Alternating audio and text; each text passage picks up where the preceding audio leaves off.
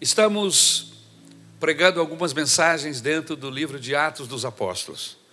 Começamos algumas semanas atrás e no mês de janeiro, desde o mês de janeiro, primeiro domingo de janeiro, nós já estamos no primeiro domingo de fevereiro e estamos trabalhando essas mensagens nos domingos, de manhã e domingo à noite. Esta manhã pregamos o capítulo 5.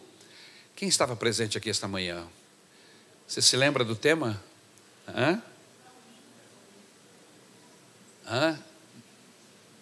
Mentindo ao Espírito Santo.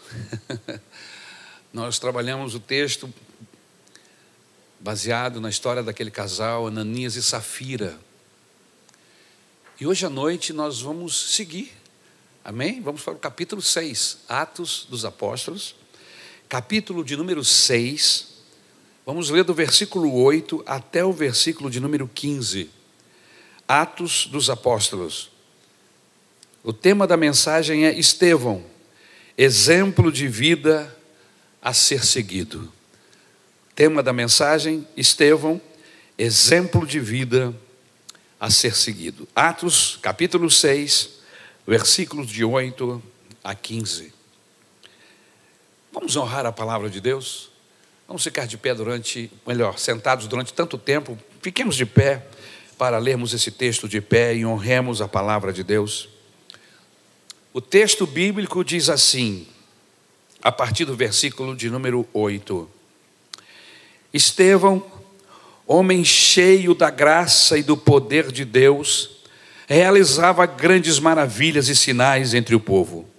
Contudo, levantou-se oposição dos membros da chamada Sinagoga dos Libertos, dos judeus de Cirene e de Alexandria, bem como das províncias da Cilícia e da Ásia. Esses homens começaram a discutir com Estevão, mas não podiam resistir à sabedoria e ao espírito com que ele falava. Então, subornaram alguns homens para dizerem: Ouvimos Estevão falar palavras blasfemas contra Moisés e contra Deus. Com isso, agitaram o povo, os líderes religiosos e os mestres da lei, e pretendendo Estevão e prendendo Estevão, levaram-no ao sinédrio, sinédrio. Ali apresentaram falsas testemunhas que diziam: Este homem não para de falar contra este lugar santo e contra a lei. Pois o ouvimos dizer que esse Jesus, o Nazareno, destruirá este lugar e mudará os costumes que Moisés nos deixou. Olhando para ele, todos os que estavam sentados no sinédrio viram que o seu rosto parecia o rosto de um anjo. Obrigado, meu Deus, pela tua palavra. Nos sentimos honrados em poder tê-la, em poder meditar na tua palavra. Esta noite, que a tua bênção esteja sobre nós, porque nós entendemos que para entendermos a tua palavra, para sabermos, para descobrirmos algo da tua palavra, nós precisamos do teu Espírito Santo. Por isso, Espírito Santo de Deus, venha sobre nós e nos ajuda a entendermos esse texto, aplica ao nosso cotidiano e que possamos sair daqui hoje com a nossa mente abençoada, o nosso coração tocado por Ti. Senhor amado, é isso que precisamos e é o que pedimos, no nome de Jesus Cristo, Teu Filho. Amém e amém. Tome o seu lugar, sinta-se cômodo, mantenha a Bíblia aberta, porque nós vamos trabalhar com o texto. Amém? Estamos vivendo tempos em que as pessoas são venais. Há escândalos para todos os lados que olhamos. A nossa sociedade, meus queridos, está totalmente corrompida ética e moralmente. Na igreja, onde se espera que haja princípios éticos, princípios morais, afinal de contas, ela é o único organismo da terra que se propõe a ser sal da terra. A Rede Globo não se propõe a ser sal da terra. Nem nenhuma rede de televisão, nem nenhum rádio, nenhum, nenhum projeto humano. A única instituição nesse planeta que se propõe a ser sal da terra é a igreja. Isso é muito bom, por um lado. Por outro lado, espera-se que os discípulos de Jesus, os membros que pertencem a essa igreja de Jesus, realmente alcancem serem este sal da terra. Por isso se espera dos membros, dos seus pastores, ações mais dignas, valores mais altos, princípios mais altaneiros. Mas infelizmente não é isso que vemos.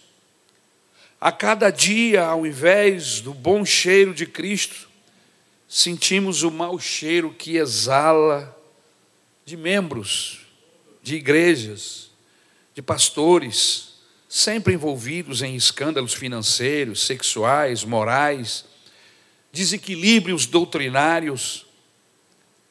Será que acabaram-se os homens de Deus da terra? Será, irmãos? Será que não existe mais ninguém que se propõe a ser justo, que se propõe a ser honesto, a ser sincero com Deus? Será que poderíamos encontrar alguém da estirpe de Estevão?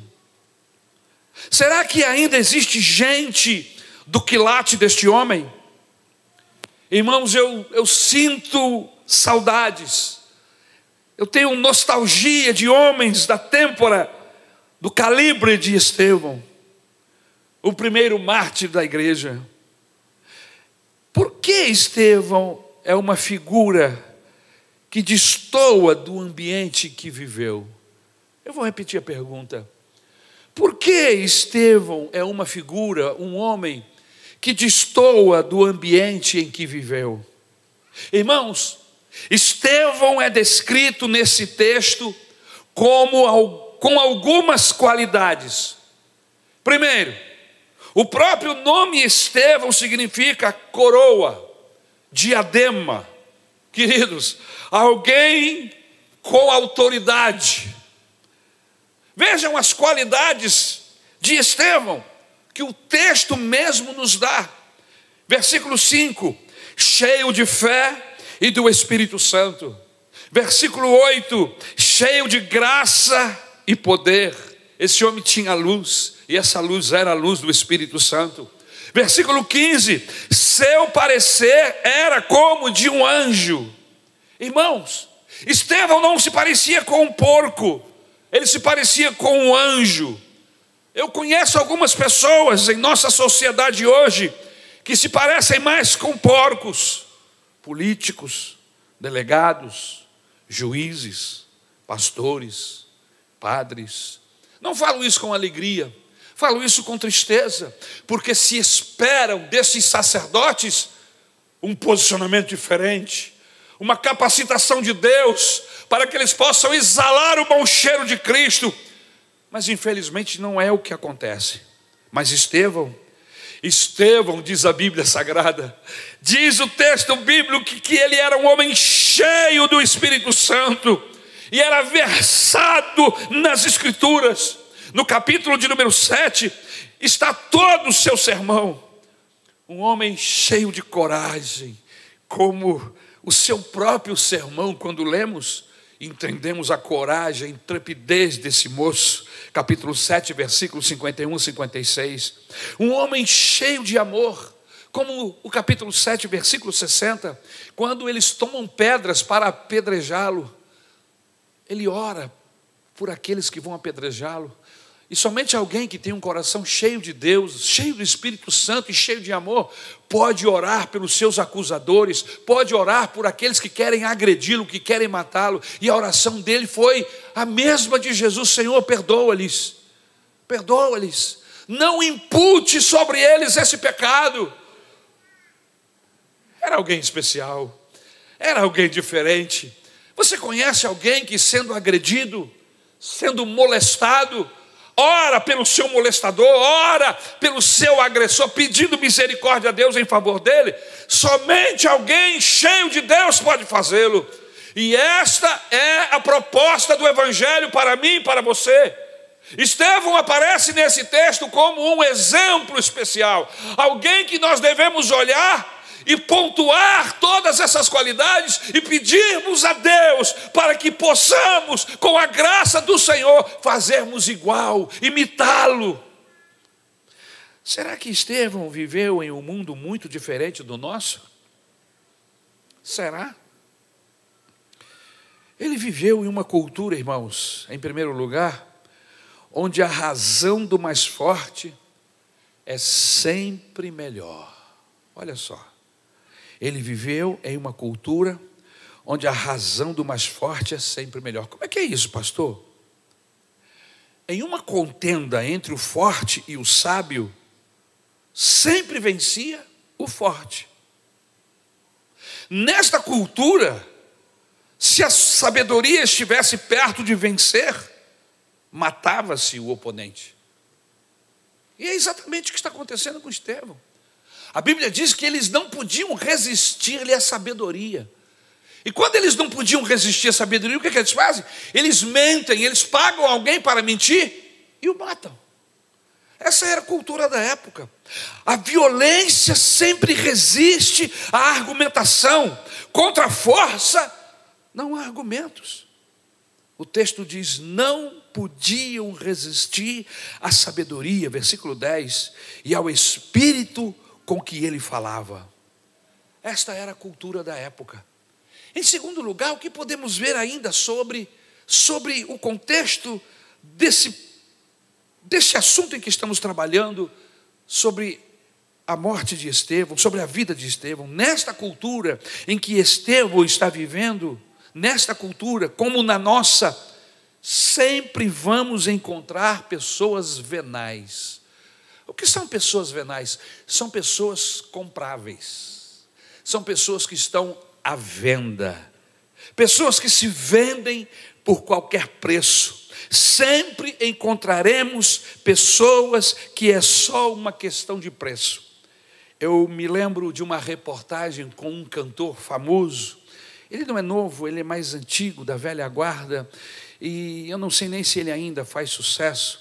Mas o fato é que naquela entrevista ele contou algo interessante. Estava ele no avião, indo para São Paulo, ou, ou vindo do exterior, não me lembro bem, mas ele estava no avião viajando para São Paulo, e ele sentou-se na cadeira, e de repente veio uma moça linda. Ele falou que foi a mulher mais linda que ele tinha visto até aquele dia. A moça feminina, muito linda, veio. E ele ficou pensando assim: será que ela vai sentar do meu lado? E ele ficou naquela expectativa. E a mulher sentou do lado dele. Ele se arrumou na cadeira, a elogiou, disse que ela tinha uma beleza especial, seus cabelos, seus olhos tomou um copo d'água e lhe fez uma pergunta fatal. Qual pergunta, pastor? Você dormiria comigo se eu te pagasse 10 mil reais? E a moça olhou para ele: Quem você pensa que eu sou? 10 mil reais? Aí ela disse: Não. Passado alguns minutos, ele volta a perguntá-la: você dormiria comigo quatro mil reais? Aí ela disse: Eu não dormiria por dez, por que iria dormir por quatro? E aí ele fez a terceira vez a pergunta, só que diminuiu mais o preço. Ele falou: Você deitaria comigo por mil e quinhentos reais? Ela falou: Meu filho, já falei para você, se eu neguei dez, por que iria aceitar mil e quinhentos? E outra coisa, me respeite. Eu não sou estas que você pensa. Ela disse: Não, eu não estou discutindo se você é ou deixa de ser. Isso já ficou claro lá atrás, quando eu lhe fiz a primeira proposta. Nós estamos discutindo preço. Qual é o seu preço? Qual é o seu preço? Sempre haverá os Judas que se vendem por 30 moedas de prata. Sempre. É uma questão de circunstância, do momento certo. Sempre teremos os Geazis, servos de Eliseu, que não faz milagres sem esperar receber prata e ouro de Naamã. Sempre haverá os Isaús, que estão dispostos a vender sua primogenitura por um prato de lentilha.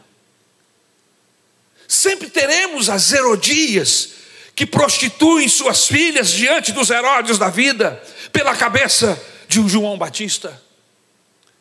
Haverá sempre pessoas que têm um preço, e geralmente esse preço é mais barato do que você pensa. Irmãos, em uma cultura onde os desonestos da vida não estão apenas nas prefeituras, os desonestos não estão apenas nas câmaras federais, senados, eles estão assentados nos bancos das igrejas e nos púlpitos. É difícil de administrar. Volto à pergunta inicial: Você tem um preço? Qual é o preço? Estaria disposto a mentir por um valor? Estaria disposto a trair seu melhor amigo, a sua esposa ou seu esposo por um valor? Qual é o seu preço? Terceira característica dessa sociedade que Estevão vivia. A característica dessa sociedade era uma característica da cultura que vivia Estevão. Uma cultura onde as multidões são sempre manipuláveis, frágeis É o que diz o versículo 12, leia. leia. Com isso, agitaram o povo. Os líderes religiosos e os mestres da lei. E pretendendo Estevão, e prendendo, perdão, e prendendo Estevão, levaram-no ao sinédrio. Todo um, engendrar toda uma máquina montada, aonde se paga testemunhas falsas, aonde há uma multidão enfurecida, mas que está manipulada pelas palavras certas, pela forma certa, se manipula as multidões. Tudo isso com a intenção de matar Estevão. E saber que a multidão que gritava: Rei, Rei, Jesus é o nosso Rei, seria a mesma que gritaria mais tarde: crucificam, crucificam. Todo artista de palco sabe que a mesma galera que aplaude é a galera que vaia. A mesma arquibancada que grita, aplaude o artilheiro do time, é a mesma que vai gritar: bota para fora esse perna de pau, vende esse infeliz. É assim. Por isso o cristianismo não tem nada a ver com multidão. Por isso que o alvo do cristianismo não são as multidões, o alvo do cristianismo é o indivíduo, é a pessoa, é você e Deus, você e o Espírito Santo. A quarta característica dessa sociedade em que Estevão vivia, nesta cultura que Estevão vivia, você sempre encontra pessoas sem escrúpulos, pessoas que se submetem a mentir, por um valor. Versículo 13. Ali apresentaram falsas testemunhas que diziam: Este homem não para de falar contra este lugar santo e contra a lei. A Bíblia diz em Provérbios capítulo 6, versículo 16 ao 19, o texto diz assim: Há seis coisas que o Senhor odeia, sete coisas que ele detesta olhos altivos, língua mentirosa, mãos que derramam sangue inocente, coração que traça planos perversos, pés que se apressam para fazer o mal, a testemunha falsa que espalha mentira e aquele que provoca discórdia entre irmãos. Seis coisas o Senhor odeia, sete coisas que ele detesta. Em quinto lugar, outra característica desta cultura em que Estevão vivia, e que tem muito a ver com a cultura que nós vivemos, é que nestas culturas haverá sempre pessoas cegas, cega pelas, cegas pelas tradições, cegas pelo legalismo, cegas pelo status quo. Veja o versículo de número 14. Pois o ouvimos dizer que esse Jesus, o Nazareno, destruirá esse lugar e mudará os costumes que Moisés nos deixou. Em algum momento de toda a literatura bíblica, principalmente evangelhos e Novo, Novo, Novo, Novo Testamento, eu nunca ouvi Jesus dizer isso. Mas espalhou-se esta notícia de que o Senhor Jesus iria destruir o santuário e queria mudar os costumes de Moisés. E as pessoas acreditaram nesta nesse fake news. E como nós estamos acostumados com fake news, e como a imprensa, seja ela mais antiga ou mais nova, como eles vendem facilmente, facilmente uma mentira falsa, um fake news. Como que as narrativas bem feitas conseguem mudar o pensamento da multidão.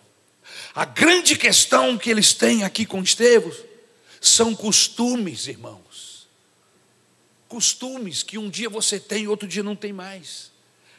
A grande questão que essa, essa multidão tem com Estevão, aleluia, são costumes, e por causa disto, eles se fecharam e ficaram obtusos. Esse era o clima, a cultura da época de Estevão. Muito bem, pastor. O senhor fez uma análise interessante sobre a cultura de Estevão da época, fazendo um paralelo com a cultura que temos hoje. Mas é só isso? Eu gostaria de passar para você esta noite, no nome de Jesus, ensinamentos que podemos aprender aqui com esse texto, com esse momento da vida de Estevão. Quais os ensinamentos que aprendemos aqui neste texto, pastor? Primeiro ensinamento: Estevão não, ou melhor, Estevão nos ensinou a não deixar que a mesquinhez das pessoas nos esvaziem daquilo que temos dentro de nós.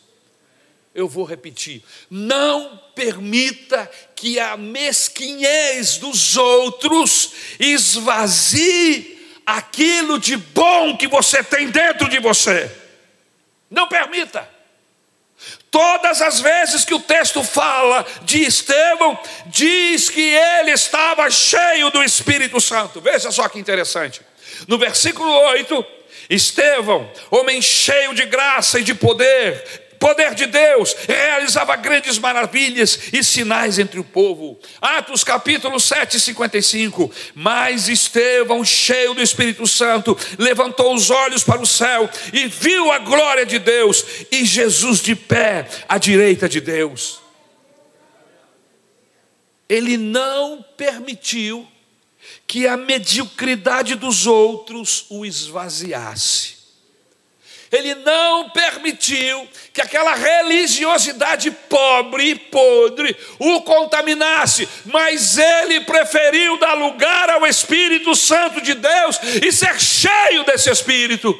O ensinamento que nós temos aqui é exatamente este: prefira Deus Escolha ficar do lado de Deus, escolha estar cheio de Deus, não se permita esvaziar por fofocas, por disse-me-disse, por circunstâncias políticas, por processos outros, por circunstâncias religiosas. Escolha Deus, prefira Deus, aleluia. Foi isso, exatamente isto que fez Estevão ele permaneceu cheio de Deus, em uma sociedade vazia, em uma religião vazia e podre. Não permita que a mediocridade dos outros tire você do seu alvo, dos seus sonhos, da sua chamada. Não se esvazie de Deus, porque o mundo está vazio. Não desça porque os outros estão descendo. Não peque porque os outros estão pecando. Não se acostume porque os outros estão se adaptando, se moldando.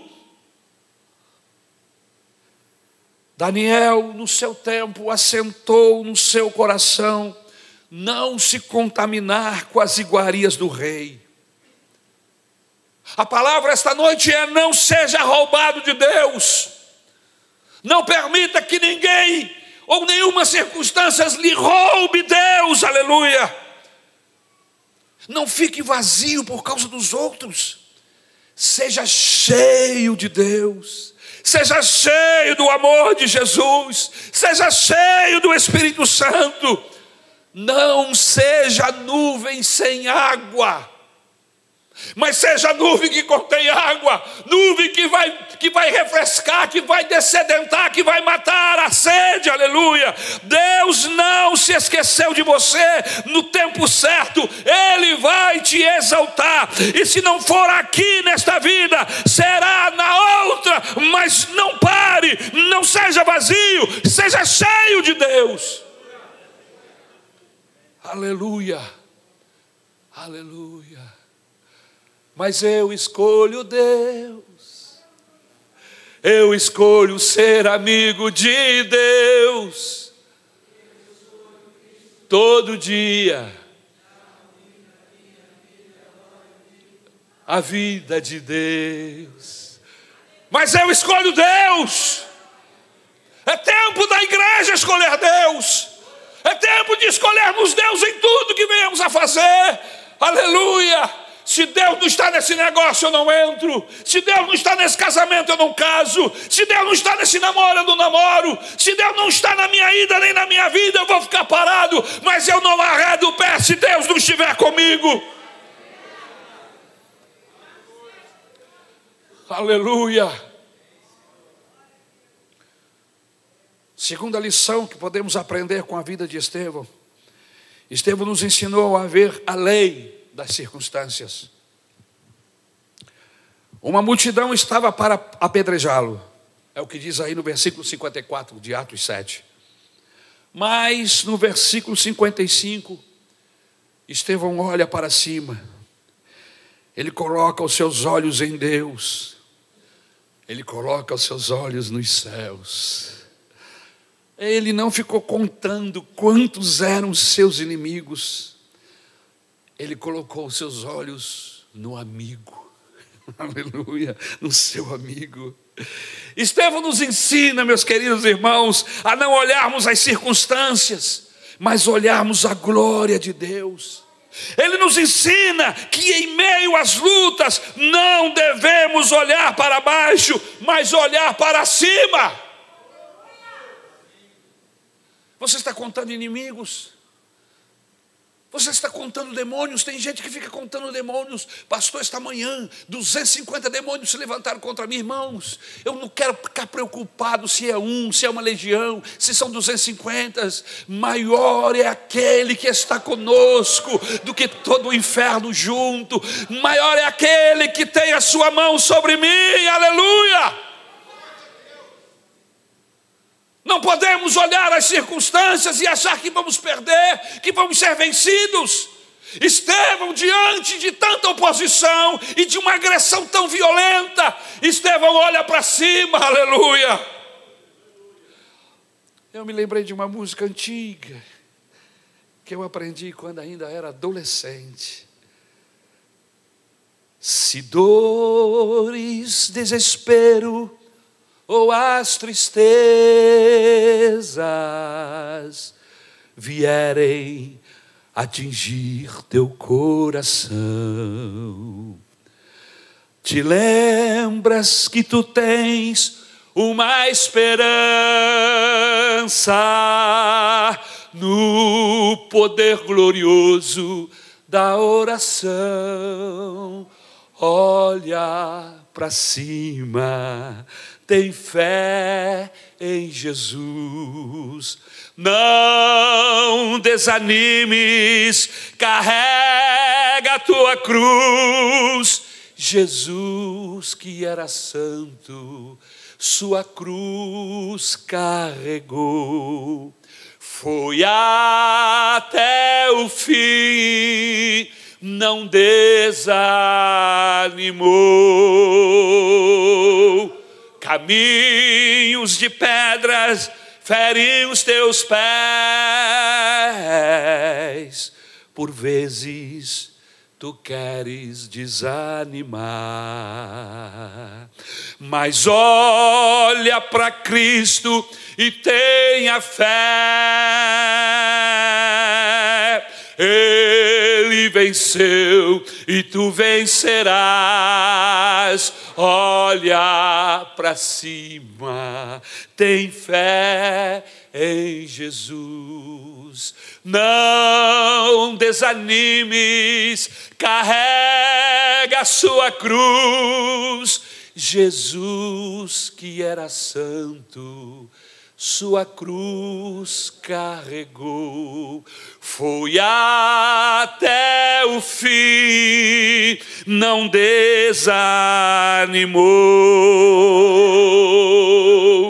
Dobra os teus joelhos, busca a Jesus, entrega a Ele tuas aflições. Sinta a paz que Cristo dá, pois Ele recebe tuas orações. Olha para cima, tem fé em Jesus. Não desanimes, carrega a sua cruz. Jesus, que era santo, sua cruz carregou, foi até o fim, não desanimou. Não desanime, não desanime, aleluia. A luta está difícil, Satanás se levantou, mas o Senhor está contigo. A vitória nos é garantida pelo poder do nome de Jesus Cristo. Aleluia. Aleluia. A Bíblia diz que todos pegaram pedra para lhe apedrejar. E o que ele está fazendo? Ele está contemplando o Senhor Jesus. E o texto bíblico diz que o céu se abriu e ele viu Jesus de pé para recebê-lo. Versículo 56 do capítulo 7. Irmãos, eu não sei qual é a sua batalha, eu não sei qual é a sua dificuldade, mas eu só sei de uma coisa: o Espírito Santo de Deus foi enviado para nos garantir a vitória. Permaneça firme no Senhor, permaneça olhando para cima, não olhe para os seus inimigos, olhe para Deus, aleluia. Em terceiro lugar, esse texto nos traz mais um ensinamento. Estevão nos ensina que o cristianismo não é uma religião de bons princípios apenas mas uma religião de certeza de vida eterna. Irmãos, nós não estamos aqui para pregar bons princípios. Eu conheço igrejas e pastores que ficam pregando bons princípios para as pessoas. Cristianismo não é uma religião só de bons princípios. Cristianismo é certeza de vida eterna. Pregamos, ensinamos bons hábitos, bons princípios, sim, mas Jesus não morreu na cruz para que eu tenha bons princípios, Jesus morreu na cruz para me resgatar do inferno e para me dar vida e vida com abundância, vida eterna, aleluia. Versículo 59. Depois de tantas pedradas, ele ainda conseguiu fazer a última oração. Em tuas mãos entrego o meu espírito. Irmãos, enquanto apedrejavam Estevão, ele orava: Jesus, Senhor, recebe o meu espírito e tome mais uma pedrada, e tome mais um golpe. Ele não tinha como se defender, por isso, ele clamava por quem podia defendê-lo. Deixe-me lhe fazer mais uma pergunta esta noite. Se hoje fosse o seu último dia de vida, para onde iria você? Qual seria o seu destino eterno? Sim, porque não importa se você é evangélico, católico, espírita, budista, hinduísta, ou mesmo segue o Islã, não importa. Todos os homens são dotados de vida eterna. Todos independente de sua religião, independente de crer em Deus.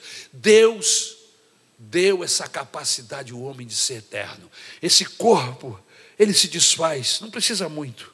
Uma enfermidadezinha, um pastel meio complicado já nos derruba. Não precisa muito. então, somos frágeis fisicamente falando. Mas você tem uma alma, você tem um espírito que é eterno. Eu vou lhe repetir a pergunta: se hoje fosse o seu último dia de vida, para onde iria você? Qual seria o destino da sua alma? Para onde iria a sua alma se hoje você morresse? Eu estou aqui para lhe responder que o cristianismo resolve essa questão. Os espíritas falam de reencarnação para purgar os pecados. Os hindus diriam que você se dissolveria no eterno nada. Os budistas diriam mais ou menos a mesma coisa: que você é uma gota de água caindo no oceano, que é Deus. Os católicos diriam que talvez você fosse para o purgatório por alguns anos para purgar os seus pecados. Velas e missas iriam ajudar a abreviarem o processo eh, que antecede o destino final. Mas o que diz o cristianismo? O cristianismo, irmãos, ele resolve essa questão de vida eterna. Jesus disse: aquele que crê em mim, como diz as Escrituras, ainda que esteja morto, ressuscitará, viverá, aleluia. O cristianismo resolve essa questão por todas certeza de vida eterna.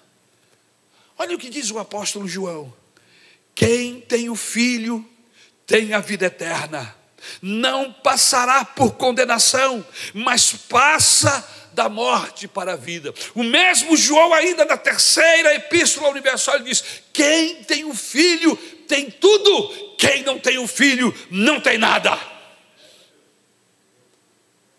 Irmãos, eu tenho certeza da salvação de pelo menos três pessoas. É mesmo, pastor? Quem são essas pessoas? Primeiro, o ladrão da cruz. Aquele eu tenho certeza, porque Jesus disse para ele: Hoje mesmo tu estarás comigo no paraíso. Não tem como discutir. Eu vou encontrar esse cabra lá no céu, o ladrão da cruz. A segunda pessoa é o Estevão, que está aqui nesse texto. A Bíblia diz que Jesus se levanta e ele morrendo, aleluia, ele morre, mas o Senhor recebe o seu espírito, aleluia. Ele está no céu, eu vou encontrar o Estevão lá no céu, eu não tenho dúvida sobre isso. E a terceira pessoa, pendurado na graça, amarrado pelas cordas do amor de Deus e da misericórdia do Senhor, eu eu só garanto a minha salvação e olhe lá. Não garanto a salvação dos meus filhos, da minha esposa, da minha mãe, e nem sou garantido por eles.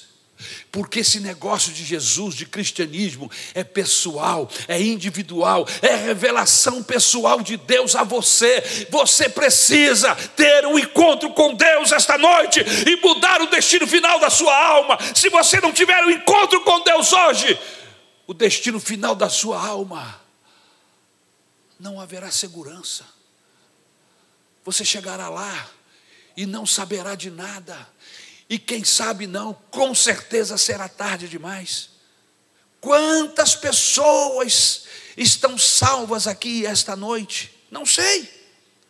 Eu tenho certeza de três. Aleluia.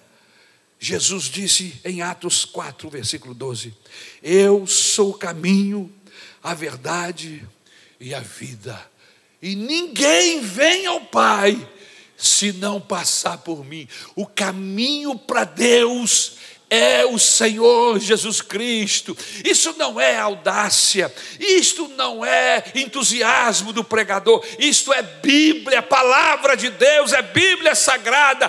Qualquer pessoa que quiser encontrar Deus precisa passar pelo Senhor Jesus Cristo. Se você não passar pelo Senhor Jesus Cristo, você não encontra Deus. Jesus é o caminho, a verdade e a vida. Aleluia! Em Atos 4, versículo 12, diz ainda: Em nenhum outro há salvação, porque também debaixo do céu nenhum outro nome foi dado entre os homens, pelo qual devamos ser salvos. Só existe salvação em Jesus. É por isso que nós, evangélicos, adoramos Jesus, cultuamos a Jesus, o nosso Deus Salvador Homem Deus, 100% homem, 100% Deus, ressuscitou ao terceiro dia, está vivo. A Bíblia diz que ele está junto do Pai, neste momento, intercedendo por mim, intercedendo por você, aleluia. Mas ele vai voltar. A promessa de Jesus, os anjos que vieram seguida ao seu, ao seu é, é, é, levar no momento em que ele foi elevado aos céus, dois anjos apareceram àquela multidão de mais ou menos 500 pessoas, diz o texto bíblico, e disseram a eles: Varões galileus, por que vocês estão olhando para o céu assim desta forma? Como se fosse um adeus, não, olha, este mesmo Jesus que subiu descerá, ele voltará para buscar os seus irmãos. Nós estamos vivendo o tempo da volta deste Cristo poderoso, estamos vivendo o tempo da volta do noivo, do amor da igreja, Jesus, o nosso Senhor. Ele voltará para nos buscar. Oxalá eu esteja preparado, oxalá você esteja pronto para este dia, este dia que o mundo não vai perceber, mas aqueles que estão plugados em Deus, eles ouvirão a trombeta eles ouvirão o seu nome chamar e serão arrebatados, aleluia. Quarto princípio, e eu preciso terminar. Quarto princípio que tiramos deste texto da vida de Estevão: nada é tão forte como a gentileza, e nada é tão poderoso como o perdão versículo de número 60. Então caiu de joelhos e bradou: Senhor, não os consideres culpados deste pecado. E dizendo isto, adormeceu, morreu. Irmãos, perdão não é ódio, perdão é não ódio. Perdão é o contrário de ódio. Perdoar é o contrário de odiar. Carinho é não a raiva. A Bíblia Sagrada diz que a palavra mansa desvia o furor. É, a pessoa está muito nervosa, está enfurecida. Em vez de você chegar enfurecido também, procure ser educado e amoroso. Bom dia, como você está? Seu isso, calma. A palavra mansa, irmãos, abaixa o furor, acaba com o fugaréu das brigas, das discórdias. O problema é que nós vemos os outros enfurecidos e nos enfurecemos também. Mas olha o que a Bíblia diz: calma, entra devagar, porque a palavra mansa vai desviar o furor. A ira nada mais é do que um incêndio na alma, no coração. Nada é mais forte que a gentileza, nada é tão avassalador quanto o perdão.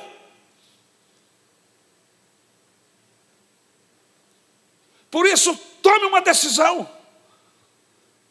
E perdão não é sentir, ah, eu, eu não senti ainda. E você não vai sentir nunca. Nunca. Porque perdão não pode ser dado baseado no meu sentir. Perdão é decisão. Se eu estou sentindo ou não é outra coisa, mas eu decido em nome de Jesus perdoar. Eu decido perdoar o meu pai, eu decido perdoar minha mãe, eu decido perdoar minha esposa, meu marido, é sua esposa, seu marido, seu filho, sua filha. Eu decido, é decisão. Tomara que esta noite o Espírito Santo lhe convença de uma tal maneira, nos convença que haja disposição em nosso coração para perdoar, seja quem for. O que nos ensina ainda, em último lugar, Estevão nos ensinou que para o cristão verdadeiro não há acidente, mas apenas incidente. Veja o que diz o versículo 58 arrastaram Estevão para fora da cidade e começaram a apedrejá-lo. As testemunhas deixaram seus mantos aos pés de um jovem chamado Saulo. Queriam matá-lo a qualquer jeito, de qualquer maneira. O texto diz que o arrancaram e o levaram para fora da cidade arrastado.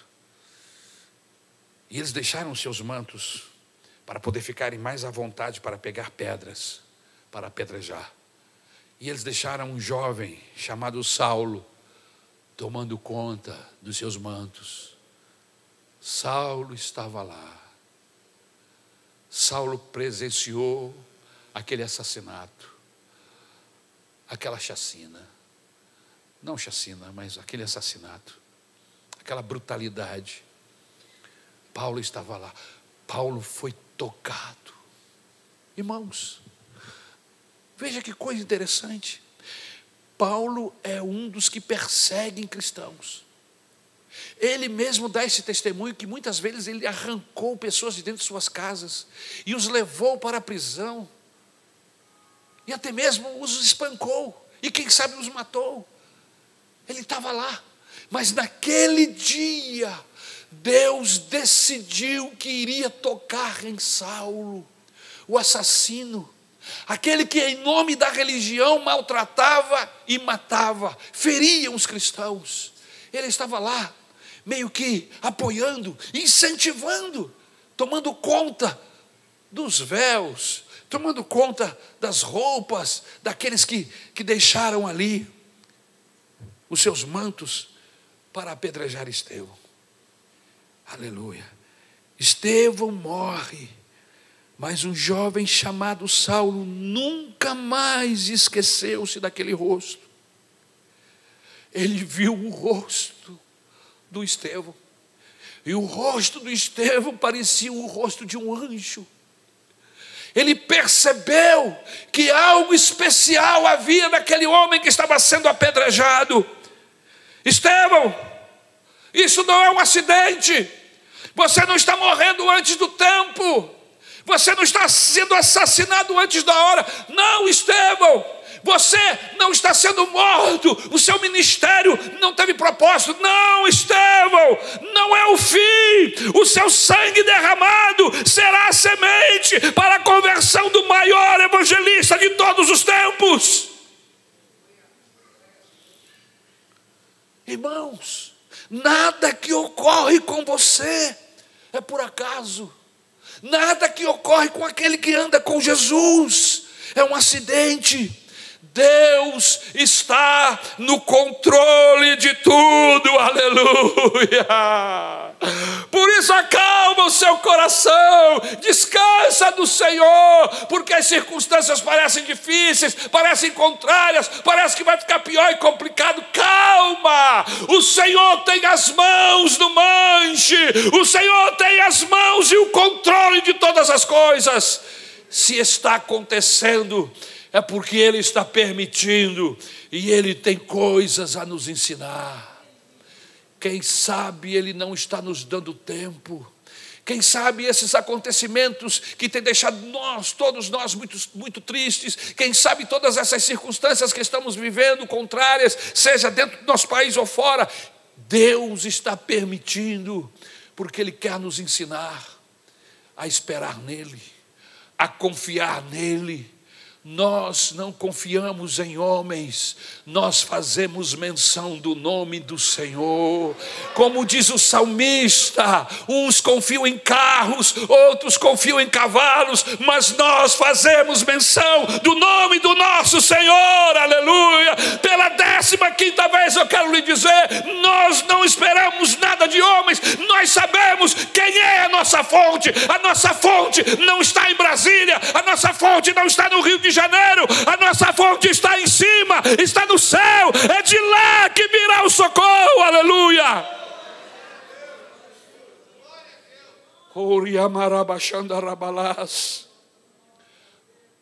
Romanos capítulo 8, versículo 29.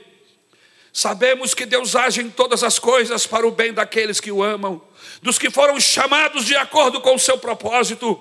Pois aqueles que de antemão conheceu, também os predestinou para serem conformes à imagem do seu filho, a fim de que ele seja o primogênito entre muitos irmãos.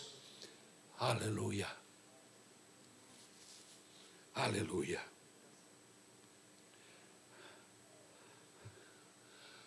Que diremos, pois, diante de todas estas coisas?